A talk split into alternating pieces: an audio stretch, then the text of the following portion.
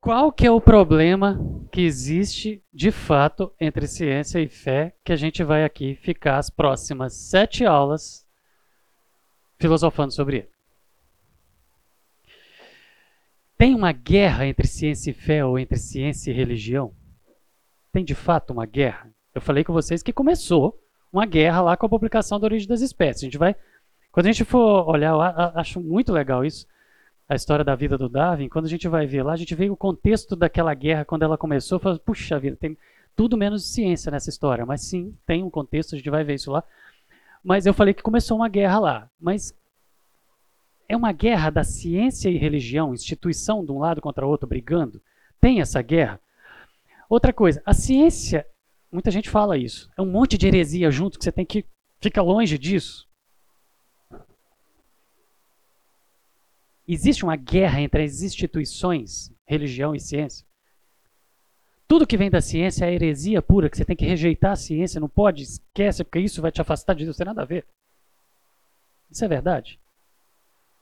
Darwin matou Deus na ciência? O Henrique estava conversando aqui sobre uma pessoa que veio com argumentos e tal. As pessoas usam Richard Dawkins para poder, como lacração. O Dawkins falou, cala a boca. O Darwin falou, cala a boca. Será que o Darwin falou em primeiro lugar? A gente vai estudar, vai ter uma aula só sobre o Darwin.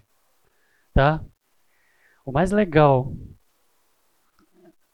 do Darwin é que tem um monte de biografias do Darwin que pessoas diferentes escreveram sobre o Darwin, mas o Darwin escreveu a própria autobiografia. Aí as biografias que os outros escreveram sobre ele falam um monte de coisas erradas quando você lê a autobiografia dele, que ele escreveu sobre ele, está desmentindo os outros que falam dele, né? E a esposa dele fez a autobiografia dela também. Aí você lê a autobiografia dela, que eu já li também, e ela também desmente tudo que os outros estão falando, os outros que ficam. Ou seja, tem muito mito, tem muita coisa escrita que ela cria uma ilusão que quando você vai na fonte aquilo não está lá. E a gente vai falar muito aqui sobre ir na fonte, na primeira fonte. E não acreditar no, na, na corrente ou no telefone sem fio que vem. Então, Davi matou Deus na ciência? Crer diante do mundo, dos seus colegas, na frente dos professores, lá no ensino médio, lá na faculdade, é sinônimo de suicídio intelectual, ou seja, de você assumir o papel de burro, de idiota, de tolinho, de bobinho, de não inteligente, porque é essa que é a pegada. Levantar a mão aqui e esboçar suas dúvidas e falar: Isso não colou. Lembra o meu com aquela história de Deus falou e apareceu pronto? Aquilo para mim não colou e eu fiquei incomodado, eu falei. Só que isso não é bem visto. Pô, chato, tô atrapalhando a aula.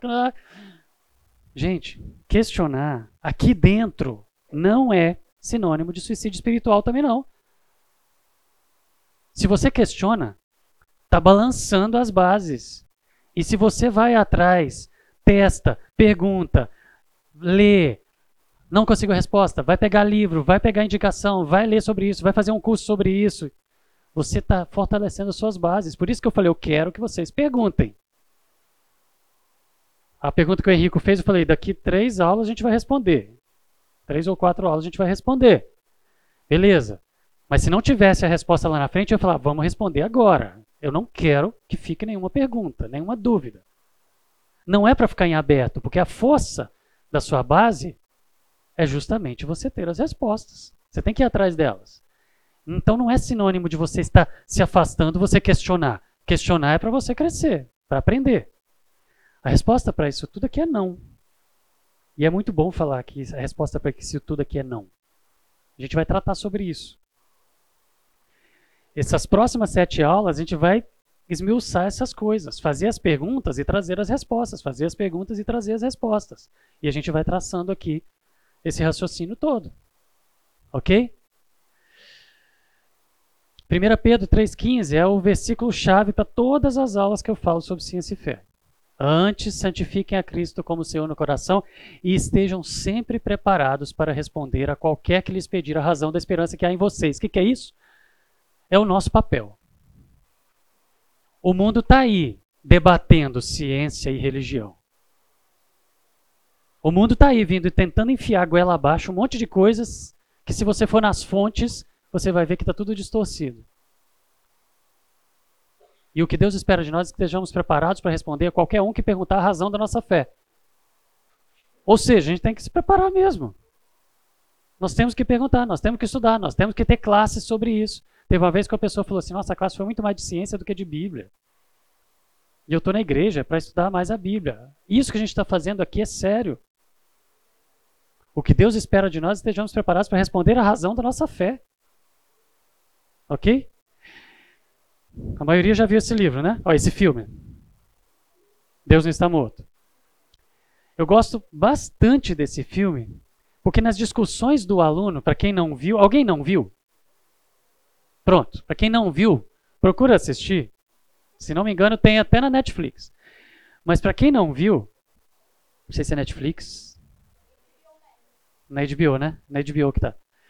Para quem não viu, tá também? Tá também? Pronto, ó. Tá espalhado. Para quem não viu, o aluno entra na universidade, ele vai fazer uma matéria, o professor é um ateu xiita radical e começa a questionar e aí o aluno se mostra como cristão, e aí fica um debate entre o professor e o aluno, e uma briga, o professor falando que a ciência matou Deus, e o aluno mostrando que não, e o filme se desenrola em volta disso, e ali eles citam um monte de filósofos, um monte de cientistas ao longo da história, um monte de nomes de pessoas famosas que são usadas como lacração nessa discussão. E nós vamos citar todos eles aqui, e nós vamos pegar os argumentos principais de todos eles e nós vamos destrinchar aqui. Tá bom? ao longo dessas aulas. Bom, e onde que está a verdade? Se existe um problema entre ciência e fé, ou ciência e religião, onde que está a verdade? Gente, para responder isso, eu quero fazer uma pergunta aqui para vocês primeiro. Vamos tratar uma coisa aqui nesses últimos minutinhos.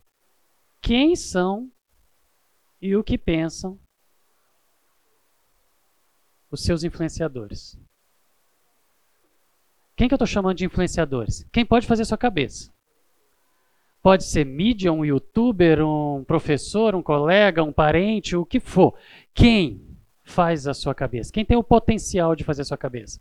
Um jogo? Um livro? Um professor? Um seriado? Um filme? Quem faz a sua cabeça? Esses são os que eu estou chamando de seus influenciadores, os nossos influenciadores. Ok?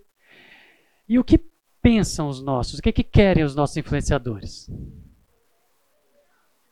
Gente, normalmente, com poucas exceções, e olha, eu não estou falando do youtuber lá distante que você não convive com ele, mas ele grava aquelas coisas editadas, ensaiadas e tal, para poder transmitir um recado e te convencer de alguma coisa, ou simplesmente te entreter, mas ele, no meio daquilo, ele está colocando a visão de mundo dele, e aí aquilo pode fazer sua cabeça, ou seja, é um influenciador.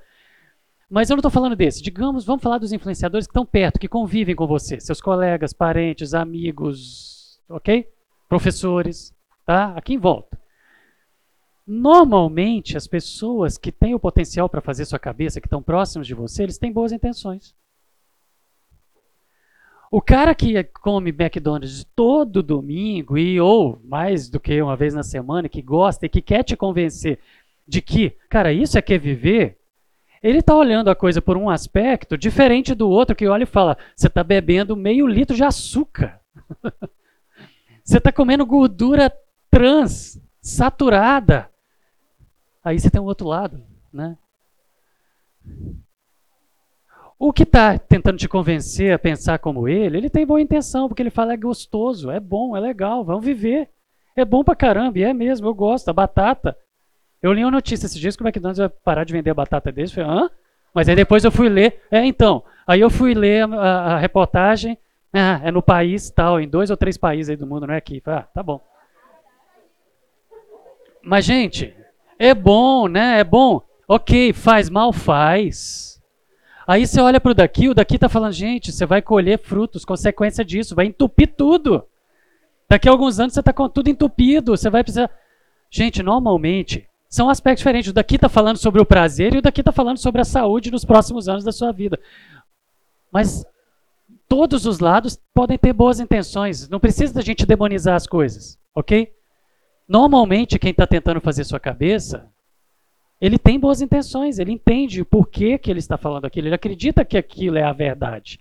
Ele acredita que aquilo é o melhor para ele e para você. E ele tenta te convencer a trazer a visão de mundo que ele tem. E eu não estou falando nem que um está certo ou está errado. Ok? Estou só usando os exemplos aqui. Votar, ah, é direita e esquerda. Vocês viveram isso agora. E vão viver de novo daqui a pouco. Isso vai continuar, isso veio para ficar um lado ou outro está tentando te convencer porque ele entende, ele acha que ele tem a verdade, que ele é dono da verdade, que aquilo é o melhor para o país, para você escolher. Ok? Normalmente os influenciadores eles estão com boas intenções, eles estão querendo te convencer de algo, eles estão tentando te convencer de algo que eles acham que é o melhor para você e para eles, entendeu? Então não precisa de demonizar os influenciadores e vão pensar assim, tá, tá com boas intenções, beleza. Mas gente, de boas intenções, o mundo está cheio, independente delas serem verdade ou não.